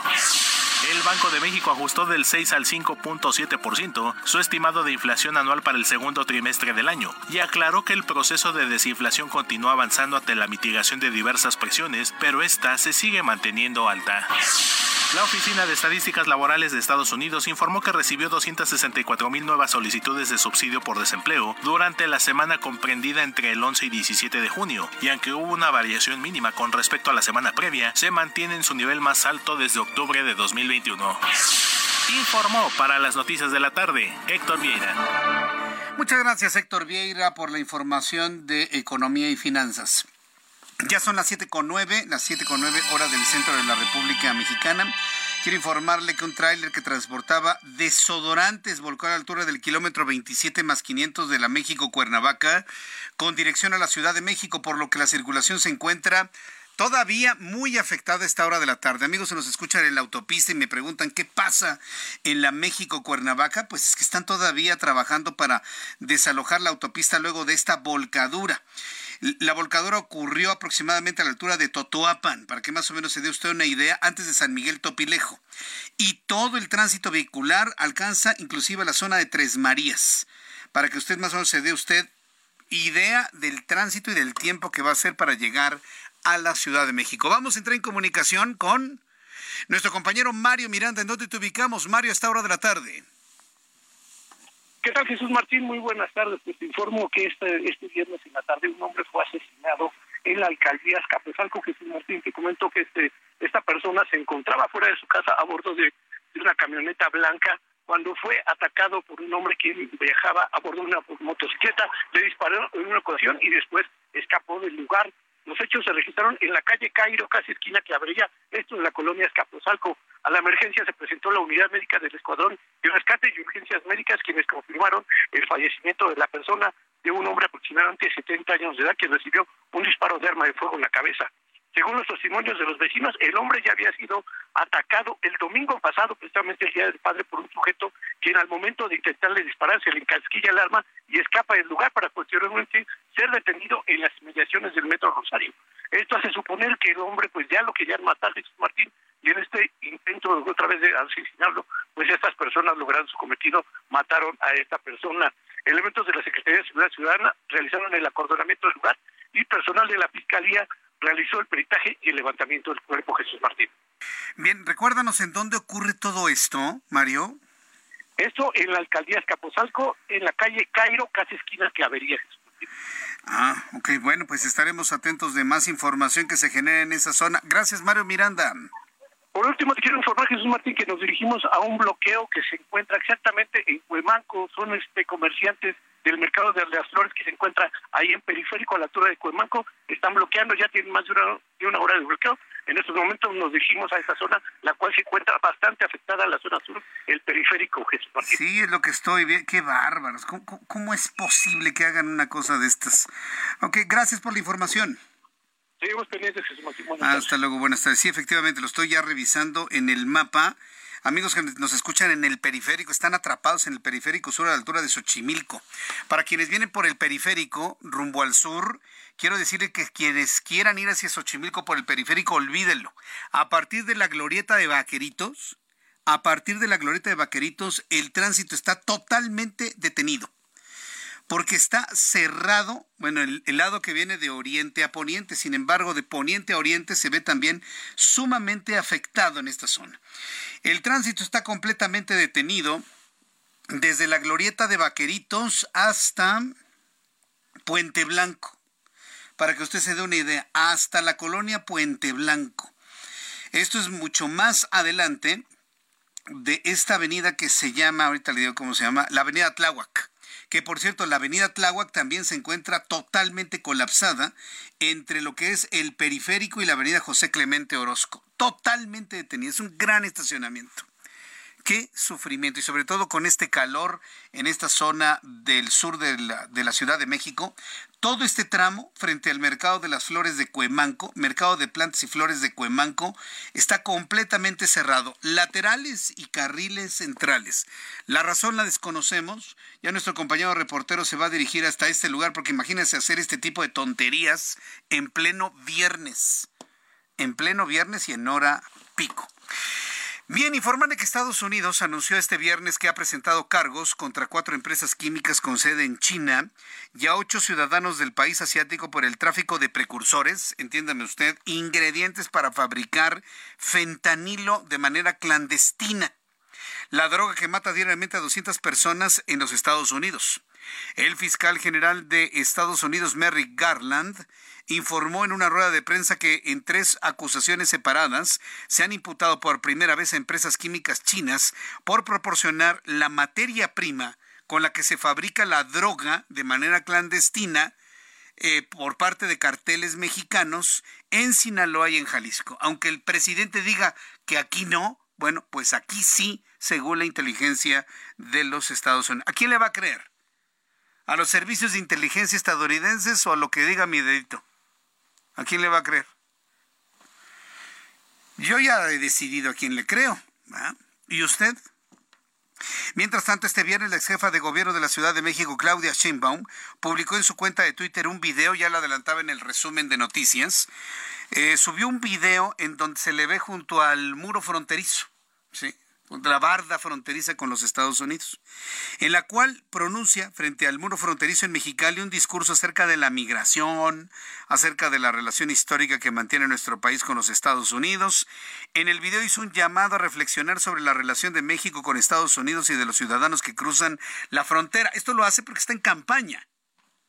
Claudia Sheinbaum está en campaña, al igual que Adán Augusto López Hernández, al igual que Marcelo Ebrard, para lograr la candidatura de Morena a la presidencia de 2024. Las cosas como son. En el pilar que divide la frontera hizo un llamado a la importancia de luchar en contra de todo tipo de discriminación, dijo la jefa de la ex jefa de gobierno, en especial a que sufren los mexicanos que viven del otro lado de la frontera. Híjole, candidata y los mexicanos que sufren discriminación dentro de nuestro propio territorio, ¿qué? ¿Esos no cuentan o qué? Está preocupada por la discriminación en Estados Unidos. Que se preocupe por la discriminación aquí adentro. Aquí, en México. Aquí, aquí, aquí, aquí adentro. Es un país que discrimina de una manera sorprendente, impresionante. Pero bueno, se centró en la discriminación que sufren mexicanos que viven en Estados Unidos, por lo que hizo énfasis en que México no debe tener una relación de sumisión con Estados Unidos ya que dijo que ambas naciones poseen su propia grandeza y aseveró que no tienen que existir jerarquías. pero sí respeto, jefa de gobierno. No, no, no, sí, perdón. Estoy de acuerdo en que no debe haber sumisión, pero los mexicanos deben respetar las reglas de Estados Unidos, así como México pide respetar las reglas mexicanas. Los mexicanos y centroamericanos que se quieren ir a Estados Unidos lo tienen que hacer con un pasaporte y con visas vigentes. No lo pueden hacer de manera ilegal. No podemos estarle pidiendo y promoviendo el perpetrar y el vulnerar las leyes de un país extranjero. Eso no habla bien de nadie que quiera administrar nuestro país. Se tiene que hacer una convocatoria para evitar el ingreso ilegal hacerlo de manera legal. Estados Unidos está abierta a la inmigración eh, eh, legal totalmente, con pasaporte y con la visa, ya sea de turista, ya sea de trabajo temporal, la que sea. Eso es lo que tienen que promover. No estar promoviendo fronteras abiertas que nunca van a existir. Nunca van a existir las fronteras abiertas. Insistir en ello es generar una falsa esperanza una falsa esperanza. Jamás Estados Unidos va a abrir las puertas para que entre quien se le pegue la gana sin papeles, por Dios. ¿Por qué los políticos mexicanos son tan proclives a hacer ese tipo de planteamientos? alguien que quiera administrar el que sea, ¿eh? no voy a hablar en nada en particular, que quiera hablar sobre la migración, tiene que promover una migración ordenada, legal, con papeles, con visas, porque nosotros como mexicanos es lo mismo que le estamos pidiendo a los centroamericanos que quieren transitar por el territorio nacional. Es todo un tema, ¿eh? es todo un tema, pero va desde lo que se debe hacer hasta lo que es vendible desde el punto de vista de marketing político. Son las 7.18, las 7.18 horas del centro de la República Mexicana. Vamos con mi compañero Alan Rodríguez. Otro bloqueo en viernes y en Ecatepec. Alan, adelante, te escuchamos. Muy buenas tardes. Así es, Jesús Martín, se trata de la avenida central en ambos sentidos de la circulación, esto a la altura del metro Ecatepec. Se trata de vecinos de la quinta zona de esta entidad quienes están denunciando que desde hace cuatro años prácticamente ya no tienen el suministro de agua a través de la red hidráulica y que en contadas veces han solicitado al presidente municipal de esta zona, Fernando Vilchis, de que le restablezca este servicio, ya que en estos momentos con la fuerte ola de calor, pues le está haciendo bastante falta. Derivado de esta situación, pues ya tenemos 12 horas de este bloqueo que inició a las 7 de la mañana y que hasta el momento ha afectado severamente la circulación para quienes salen del municipio de Catepec y se dirigen con rumbo hacia la zona de Aragón, o bien para todas las personas que vienen de la zona centro de la Ciudad de México y que ya encontrarán severos asentamientos a partir de la zona de circuito interior. Por lo pronto, Jesús Martín, es el reporte que tenemos de este bloqueo en ambos sentidos de la circulación, Avenida Central a la altura del metro Ecatepec en la línea B. Bien, correcto. Bueno, pues estaremos atentos de ello. Muchísimas gracias por la información. Continuamos al pendiente. Muy buenas tardes. Le digo, está totalmente colapsado. Mi compañero Mario Miranda va hacia el sur de la Ciudad de México. Espero que llegue por lo menos a Vaqueritos, ¿no? Y pueda conocer por qué están bloqueando el periférico en carriles centrales a la altura del Mercado de las Flores. A ver, le voy a pedir a nuestros amigos que nos están escuchando en este momento a través de la radio, a través del 98.5 de FM, que se encuentran atrapados en el periférico, envíenme una fotografía de la situación que está viviendo en este momento. Envíenmelo a mi cuenta de Twitter, arroba Jesús Martín MX, a todos los automovilistas que están atrapados en el periférico, en el periférico sur, a la altura de Cuemanco, ya sea del lado del Mercado de las Flores o para quienes van hacia el oriente, envíenme una fotografía de cómo se encuentra la situación en el periférico sur y oriente en este momento en mi cuenta de Twitter, arroba Jesús Martín MX arroba Jesús Martín MX para poderla describir con nuestros amigos que están escuchando en este momento la radio.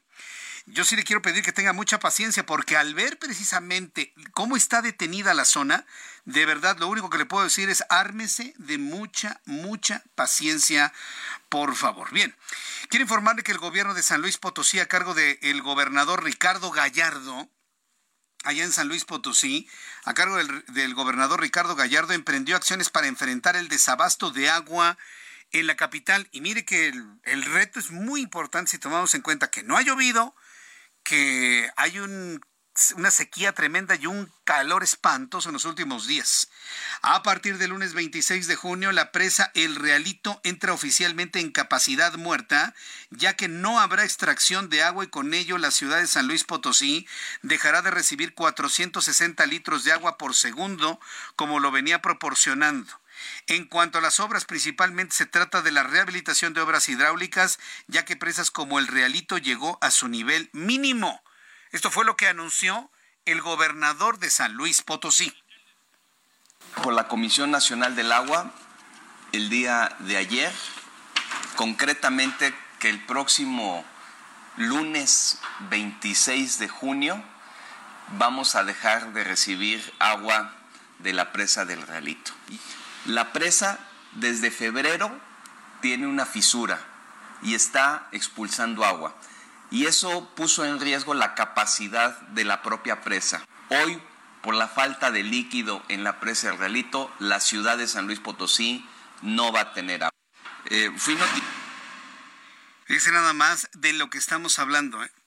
Terrible. Están emprendiendo acciones para que el agua dure, pero ya es la primera presa en este momento que dice cerramos la llave porque ya no hay agua. Se acabó el agua del Realito. O llueve mañana, o llueve mañana, ¿eh? mañana 24 de junio. Vamos a entrar en comunicación con Luis Eduardo, con Luis Eduardo Velázquez, que siempre platicamos con él los lunes, los miércoles y los viernes, director del diario semanario digital Capital Ciudad de México, CDMX, la dirección provisional del Instituto de Planación y la discusión del programa en Congreso de la Ciudad de México. ¿De qué se trata esto, Luis? Platícanos, por favor. Muy buenas tardes. Buenas tardes, estimado Jesús Martín, y un saludo a tu auditorio. La aprobación del Plan General de Desarrollo Urbano y del Programa de Ordenamiento Territorial de la Ciudad de México es un tema que debemos revisar regularmente. Desde que se hizo crisis por la realización de esta consulta sin el consenso de los vecinos, Martí Batres, entonces secretario de Gobierno, se hizo cargo de las negociaciones y apenas llegó a la jefatura de gobierno, nombró a Patricio Carezana como encargado del despacho del Instituto de Planeación de la Ciudad de México.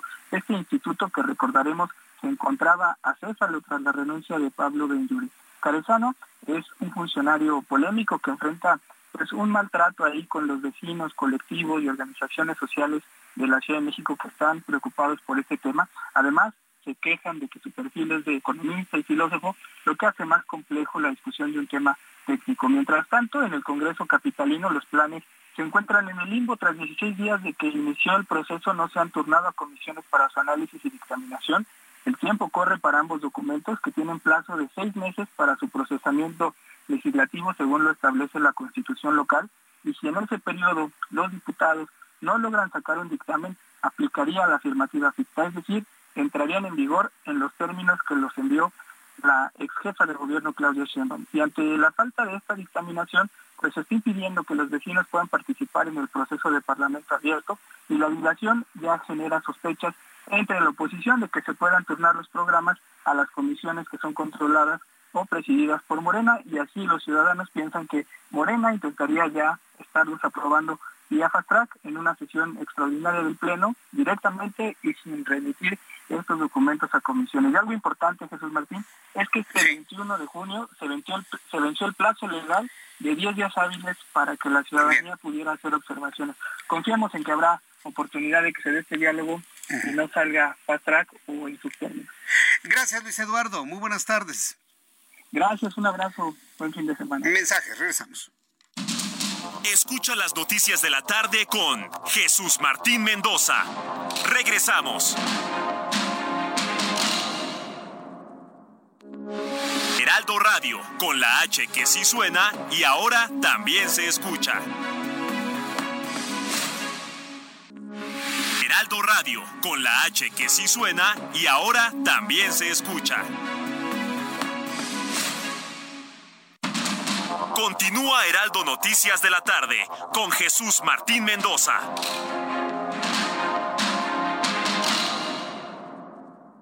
CAT promedio de 31.1% sin IVA. Vigencia del 3 al 31 de mayo. Detalles en ram.com.mx. Aprovecha el mes del trabajo RAM con las mejores promociones del año para estrenar una RAM 4000. La única pickup doble cabina que carga con más trabajo. Llévatela con tasa desde 9.75%. RAM. A todo con todo.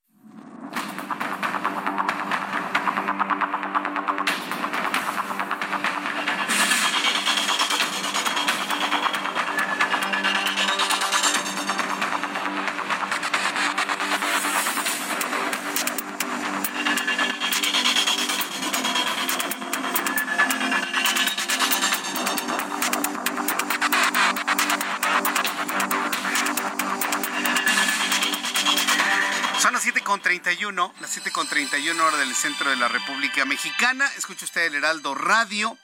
Yo soy Jesús Martín Mendoza con todas las noticias importantes del día de hoy. Antes de lo siguiente, rápidamente déjeme informarle algo. Seguramente usted ha escuchado, no nada más en nuestro programa de noticias, sino en otros espacios e inclusive versiones del propio de la propia Comisión Nacional del Agua y del Servicio Meteorológico Nacional de que a partir de este fin de semana vamos a tener una reducción en la temperatura en la temperatura, perdón usted, vamos a tener una reducción en la temperatura y vamos a tener lluvias. Mire, le voy a platicar algo muy rápido, pero muy interesante. Mañana es 24 de junio. Alguien va a decir, ¿y eso qué, Jesús Martín? Pues mañana es el día de San Juan. Mañana es el día de San Juan Bautista. Para la Iglesia Católica, mañana se celebra a Juan el Bautista, que bautizaba con agua. Le preguntaban, ¿tú eres el Mesías? No, ha de venir alguien más poderoso que yo, que ni siquiera tengo la posibilidad, ni, no tengo ni la dignidad de poderle desabrochar sus sandalias. Juan el Bautista bautizaba con agua en el río Jordán. La Iglesia Católica siempre recordado en esta época, cuando está empezando el verano, el día de San Juan Bautista. Mañana es el día de San Juan. Antes de que llegaran los españoles a esta tierra, las culturas precolombinas en esta época, con base en sus observaciones astronómicas en el momento en que arrancaba el verano, eh, daban culto al dios Tlaloc, al dios de la lluvia. Fíjese lo que son las cosas. Mientras la Iglesia Católica en Europa recordaba a San Juan Bautista, en la Iglesia Católica, los pueblos precolombinos, antes de la llegada de los españoles, ya celebraban la entrada de esta época del año con la caída de agua, con la caída de lluvias. Cuando viene la conquista y cuando viene la unión de los dos pueblos, ambas tradiciones se unieron. Y para los pueblos precolombinos y los pueblos originarios es el tiempo de adorar al dios Tlaloc, mientras que para los demás es el día de San Juan Bautista que bautizaba con agua del río. Lo más sorprendente de todo esto que le estoy platicando, de esta unión de dos culturas, que se unen en una esperanza para que el día 24 de junio caigan las primeras lluvias. Lo más sorprendente es que tenemos dos sistemas en la costa del Pacífico mexicano, uno con el 90% de probabilidad de lluvia y otro con el 20%, lo que podría abrir la temporada de lluvias tan esperado y esperemos que así suceda. Le digo que es algo muy interesante, muy curioso. Dicen sobre todo nuestros abuelos y quienes conocen de los usos y costumbres, que nunca ha dejado de llover un 24 de junio, día de San Juan Bautista. Digo, es cuestión de ver los calendarios meteorológicos, pero yo creo que sí es importante que mañana llueva, sea día de San Juan, sea una tradición europea, sea una tradición de la Iglesia Católica o sea una celebración de los pueblos precolombinos, sea como sea, Esperemos que mañana llueva. Son las 7.35, las 7.35 horas del centro de la República Mexicana. Ayer me quedé a medias, fíjese. Me quedé a medias platicando con la doctora Ana Patricia Moreno Villaseñor, gerente médico de Oncología, Hematología y Trasplantes de la firma Sanofi México. Estábamos reflexionando sobre la importancia de la cultura de la donación, el impacto de la donación de órganos en México. Doctora Moreno, me da mucho gusto saludarla nuevamente. Bienvenida, buenas tardes.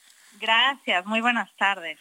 Gracias por estar aquí con nosotros nuevamente. Ayer estábamos hablando si necesariamente para poder tener acceso a un trasplante, a algún tejido sano, tenemos que esperarlo de alguna persona que fallezca por, por muerte cerebral necesariamente. Y usted nos hablaba de que ya hay algún protocolo para quienes eh, tienen muerte por falla este, cardiovascular.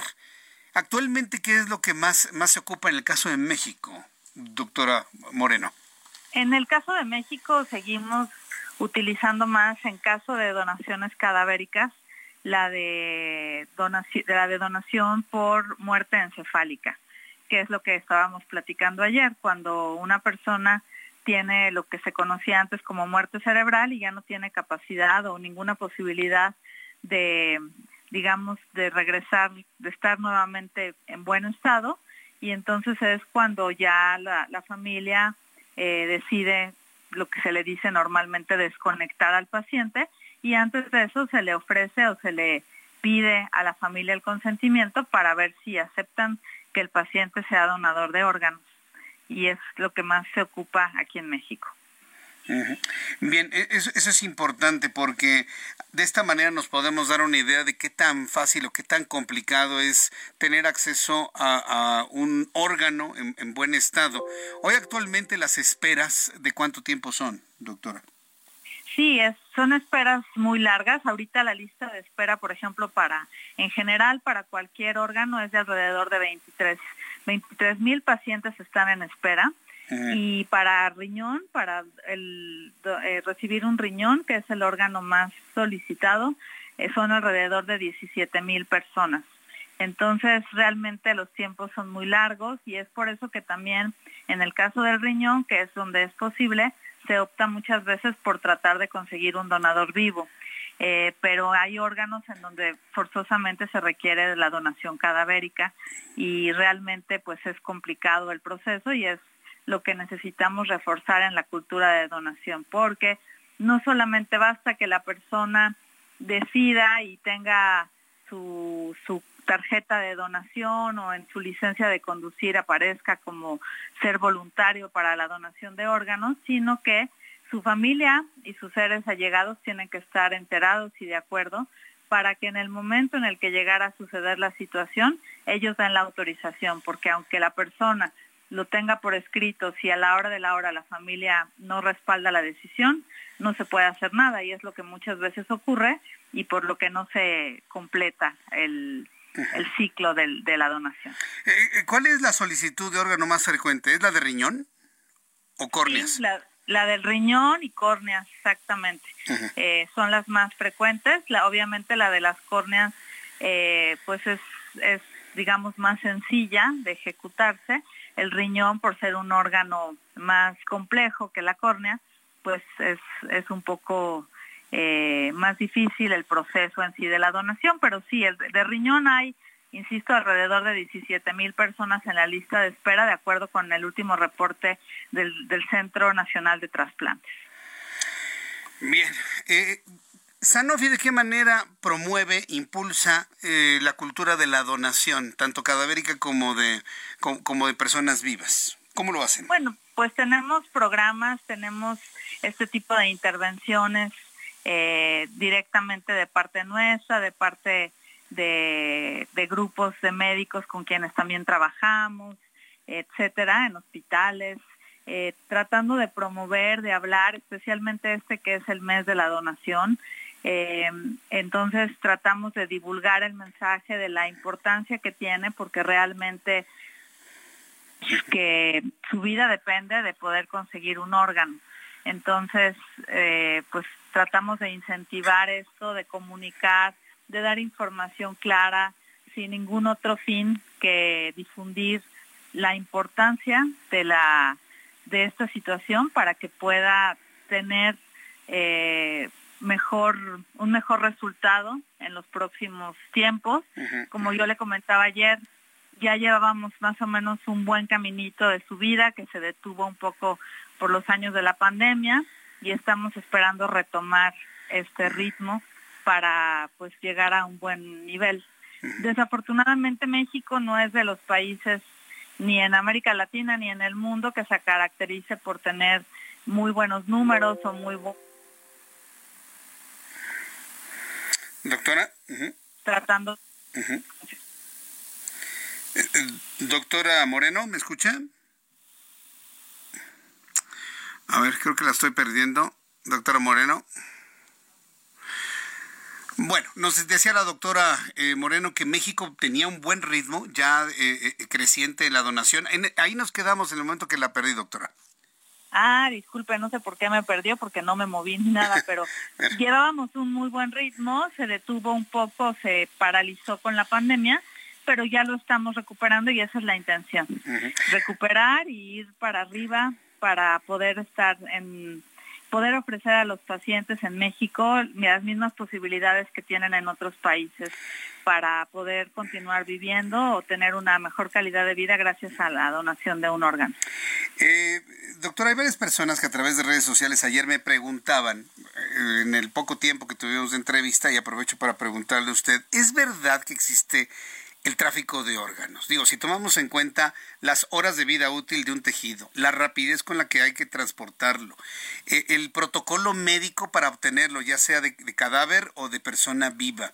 Si tomamos en cuenta todo esto, ¿a quienes pensamos que este es un mito, que no existe? ¿O si existe este fenómeno de que secuestran a personas, los matan, los abren, les sacan todos los órganos y los venden en un mercado negro? ¿Eso existe? Pues bueno, yo no sé quién para decir si existe o no existe, pero justamente lo que usted comenta es muy cierto, ¿no? Todo esto requiere toda una planeación, una programación logística, médica, cuidar tiempos, cuidar temperatura del órgano, cuidar viabilidad del órgano para que realmente sea un órgano funcional y que realmente cubra la necesidad de la persona que lo necesita. Entonces, si ponemos en una balanza todo eso, eh, pues es complicado pensar en, en, esas historias este, urbanas, ¿no? De, de comentar. Ajá. Bueno, doctora. Otra vez. Extraño, ¿no? Cuando estamos hablando de esto, que de repente se... Y no se ha movido la doctora. Doctora Moreno. Mucho cuidado. Ajá y no es factible eso tan fácil, ¿no? Sí, yo, yo también pienso que no es tan sencillo, ¿no? Ni que no son refacciones de coche, ¿no? no, es Exactamente. Un, no es un automóvil a quien le quiten las violetas, se las pongan a otro, ¿no? O le quiten las llantas, se lo pongan a otro, las bujías. Pero bien, yo creo que todo esto nos, nos ayuda a sensibilizarnos de la importancia de, de tomar la decisión de autorizar la donación de los órganos de algún familiar, eh, que fallece o de nosotros mismos en vida, algún tejido que se pueda donar en vida. ¿Dónde podemos encontrar más información sobre esto, de lo que ustedes han estado promoviendo en esta cultura de la donación en Sanofi? Bueno, nosotros estamos respaldados o respaldando, mejor dicho, la información que emite la, el Centro Nacional de Trasplantes, que es el CENATRA, y en su página, que es cenatra.org, justamente vienen ahí los requisitos para ser donante, viene el formato de la de la eh, el formato para la tarjeta de ser donador y todo eso que es lo que a la gente le puede servir. Bien, pues doctora Ana Patricia Moreno Villaseñor, gerente médico de Oncología, Hematología y Transplantes de Sanofi, muchísimas gracias por este tiempo para el auditorio del Heraldo Radio. Le aprecio mucho el tiempo de conversación con el público. Muchas gracias, doctora. Gracias a usted. Buenas noches. Que le vaya muy bien. Buenas noches. Nuestros amigos de Sanofi con esta idea de promover el, la donación de órganos, ¿sí? Y, yo espero seguir platicando con ellos en oportunidades futuras. Son las 7.44 horas del centro de la República Mexicana. Mire, antes de ir con Roberto San Germán, que lo tengo en la línea telefónica con toda la información deportiva, súbale el volumen a su radio porque le tengo información muy importante que está ocurriendo en estos momentos. Estamos muy preocupados, ¿no? Que de que llueva en México y, y que las condiciones tanto políticas como económicas se resuelvan. Pero sabe que hay movimientos muy importantes en torno a la guerra entre Rusia y Ucrania.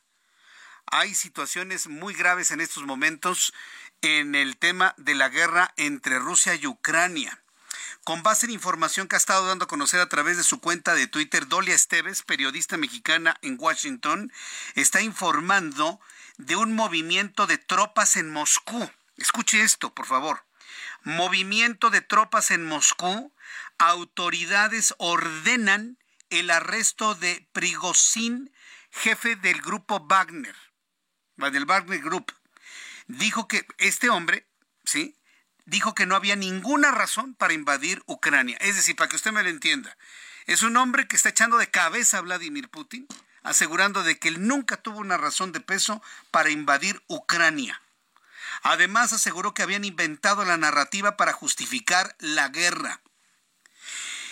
Eh, la ruptura militar Wagner no estaba en los planes de Vladimir Putin. Jamás imaginó que un hombre tan cercano le diera la vuelta a las cosas.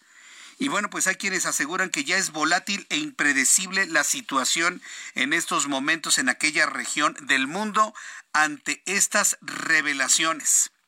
El Servicio Federal de Rusia abrió una causa penal contra el líder de Wagner, Yevgeny Prigozhin, por incitar a la rebelión armada después de que acusara al Ministerio de Defensa ruso de atacar campos de entrenamiento del, del grupo paramilitar, lo que deja entrever lo que fuera de control que resultó la alianza del grupo con Vladimir Putin. El Comité Nacional Antiterrorista señaló que esto se dio tras las constantes amenazas que ha hecho el grupo de mercenarios desde los últimos meses y las recientes advertencias en contra del ministro de Defensa en Moscú, por lo que el Kremlin respondió con una contundente investigación que empezó con la detención de este hombre, Yevgeny Prigozhin. En redes sociales se han difundido diversos videos que muestran enfrentamientos, incluso se habla de un golpe de Estado del grupo Wagner contra Putin. Eh, se está hablando en algunas eh, cadenas de noticias de la región de lo que podría significar un golpe de Estado contra Vladimir Putin. Yo en lo personal pienso que esta información debemos tenerla bajo reserva a confirmarla o a desmentirla. Yo lo que estoy haciendo es transmitirle lo que ya detectamos en algunos medios de comunicación de la región, una noticia que apenas empieza a salir de la región y que empieza a llegar hasta esta zona lejana de Rusia, que es el continente americano. Según otras fuentes informativas, nos informan que el grupo Wagner ha lanzado un golpe militar y ahora lucha contra el ejército ruso. Alrededor de 30.000 soldados de Wagner ahora han tomado el control de una gran área al norte de la ciudad rusa de Rostov. Un helicóptero ruso inclusive habría sido derribado. ¿Se habrá acabado la justificación de Vladimir Putin? ¿Se le habrán acabado sus días? No lo sabemos. La situación en este momento está sumamente volátil, como dice Dolly Stevens y algunos otros periodistas que se encuentran en la región. Esa es la noticia de la región en este momento, que podría existir ya, luego de este inicio de una investigación por parte de Vladimir Putin, una reacción de al menos 30 mil soldados en lo que algunos estarían considerando ya el inicio del fin del tiempo de Vladimir Putin. Insisto, esta información la estamos verificando si se puede calificar como un golpe de Estado. Allá dicen que se trata de eso. No hemos tenido en este momento noticias de alguna reacción de Vladimir Putin en este momento, ni, ni de Volodymyr Zelensky desde Ucrania, quien, bueno, pues una reacción de este tamaño y una revelación de esta índole pues le caería como agua fresca en estos momentos cuando la situación de la guerra ha entrado en un verdadero impasse luego de año y medio de hostilidades entre Rusia y Ucrania. Seguiremos informándole a través del Heraldo Radio y en los servicios informativos del Heraldo Televisión y del Heraldo Web cómo se van desarrollando las cosas. Porque sí, nosotros estamos del otro lado del mundo preocupados porque llueva. Pero si esta situación se encona y escala, ya sabe que otros países están dispuestos a defender sus propios intereses poniéndose de cada uno de los lados, tanto de Rusia como de Ucrania.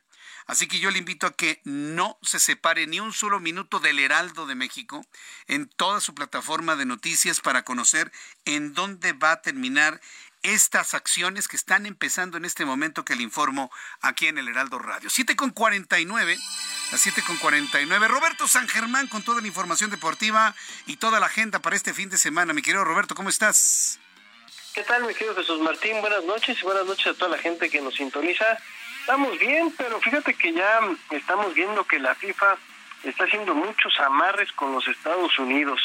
Sabemos que viene la Copa Oro, el próximo domingo México a las 6 de la tarde se enfrenta ante su similar de Honduras en la presentación del Jimmy Lozano allá en Houston. Esta es la Copa Oro. A ver qué pasa con la selección mexicana después de todo el show que se aventaron en la Nations League y pues el despido de Diego Coca en la semana, el relevo de Jimmy Lozano, que varios jugadores lo querían, que otros no, que ya sabes que las divas del fútbol mexicano, no lo que hemos platicado. Entonces ya tenemos ahí la Copa Oro. Como tú sabes, en el 2024 viene la Copa América, que se celebra con las elecciones de la CONMEBOL y algún otro, otro invitado. Y luego, hoy acaba de dar anunciar la FIFA que el Mundial de Clubes con su nuevo formato de 32 selecciones se va para los Estados Unidos para el 2025, amigo. Copa Oro, Copa América, Mundial de Clubes. Y 2026, mundial grande con México, Canadá y los Estados Unidos. Creo que el señor Gianni Infantino tiene un país preferido y al parecer son los Estados Unidos al cual están dando todo para pues hacer crecer al fútbol de las barras y las estrellas. Y como lo hemos visto pues ahí van poco a poco levantando su nivel en la MLS a nivel de clubes y a nivel de selecciones pues bueno ya vimos el poderío de ellos en la Nations League. Y bueno, pues también ahora con las contrataciones como Lionel Messi al equipo del Internacional de Milán, de Milán, perdón, de, Miami, ahora tienen también a Sergio Busquets, otro jugador ex Barcelona que estuvo con Lionel Messi, se lo llevan también allá y se, y se dice que Jordi Alba también podría llegar, entonces se están llevando a los baluartes que tuvo el Barcelona en alguna ocasión para acompañar a Lionel Messi para que nos demos cuenta del poder adquisitivo, sí, el poder económico que tiene la Liga de los Estados Unidos. Quieren crecer, amigo, para su Mundial de 2026.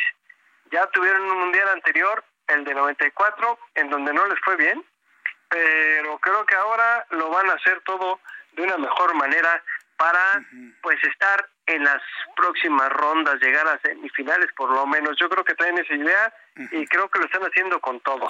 A ver, platícame, entonces cuando fue el Mundial de Estados Unidos 1994, ¿no les fue bien en lo económico, en la organización, en la logística? No, en, el, en el, fútbol ellos decían que ellos nada más estaban 10 años para poder ser campeones del mundo, pues la verdad es que no, no fueron campeones del mundo en 10 años, pero en estos momentos les están dando todo, amigo, para, pues me imagino, para el fogueo, y sobre todo para calentar motores para el 2026. Hay que recordar que también a los norteamericanos el soccer no es un deporte que les llame mucho la atención a los norteamericanos, a los de cepa, a los de antaño. Ellos tienen otros deportes como el básquetbol, el béisbol, el fútbol americano, el mismo hockey.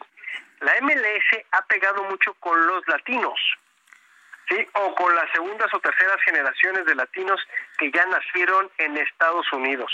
Mm, un cambio cultural interesante, ¿no? En Estados Unidos. Exactamente, exactamente. Pero el norteamericano no es muy asiduo al fútbol, ¿eh? Si tú ves en los Estados Unidos cuando es un mundial, los periódicos no traen muchas notas del mundial, es más, ni siquiera traen la primera plana. Simplemente ahí dan el resultado y no. Pero lo están haciendo para que crezca y para que también tengas lleno en todos los estadios donde vayan a llegar. Las elecciones, recordando que pues tienen un mundial muy grande, ¿no? Bien, mi querido Roberto. Bueno, pues entonces para mañana vamos, para todo este fin de semana vamos a estar ocupados con el deporte y pues eh, nos vemos el próximo lunes, ¿no? Para platicar los resultados, mi querido Roberto. Exactamente. Pues este fin de semana, los que quieran ver a la selección nacional a las seis de la tarde, México contra Honduras en el primer partido de Jimmy Lozano en la Copa Oro. ¿Ganará México? Ya uno no sabe, amigo. Ya uno no, sabe tu pronóstico contra Honduras. Tampoco Honduras viene bien, ¿eh? Sí, no, uno, uno. Un, un empatito. Un empate. Un empatito a un gol. Ok, yo creo que México gana 1-0, amigo. 1-0. No más, ¿eh? Yo voy con empatito. Muy bien, mi querido Roberto. Te mando un fuerte abrazo. Muchas gracias por tu participación hoy. Nos escuchamos el próximo lunes. Gracias. Claro que sí, chao, que pasen buenas noches. Buenas noches, buen fin de semana. Y con esto nos despedimos, gracias por su atención. Los invito para que nos reencontremos próximo lunes, Dios mediante, en punto de las 2 de la tarde. Canal 8.1 de su televisor 161 de Sky HD, en la radio 98.5 de FM en punto de las 6 de la tarde en México y en los Estados Unidos. Soy Jesús Martín Mendoza, gracias, buenas noches. Esto fue Heraldo Noticias de la tarde con Jesús Martín Mendoza.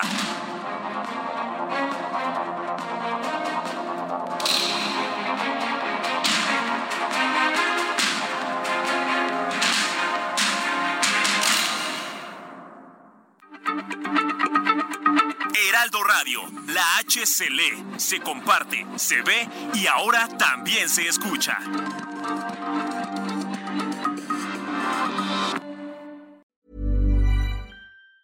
Planning for your next trip? Elevate your travel style with Quince. Quince has all the jet setting essentials you'll want for your next getaway, like European linen, premium luggage options, buttery soft Italian leather bags, and so much more. And it's all priced at 50 to 80% less than similar brands. Plus, Quince only works with factories that use safe and ethical manufacturing practices. Pack your bags with high-quality essentials you'll be wearing for vacations to come with Quince. Go to quince.com slash trip for free shipping and 365-day returns.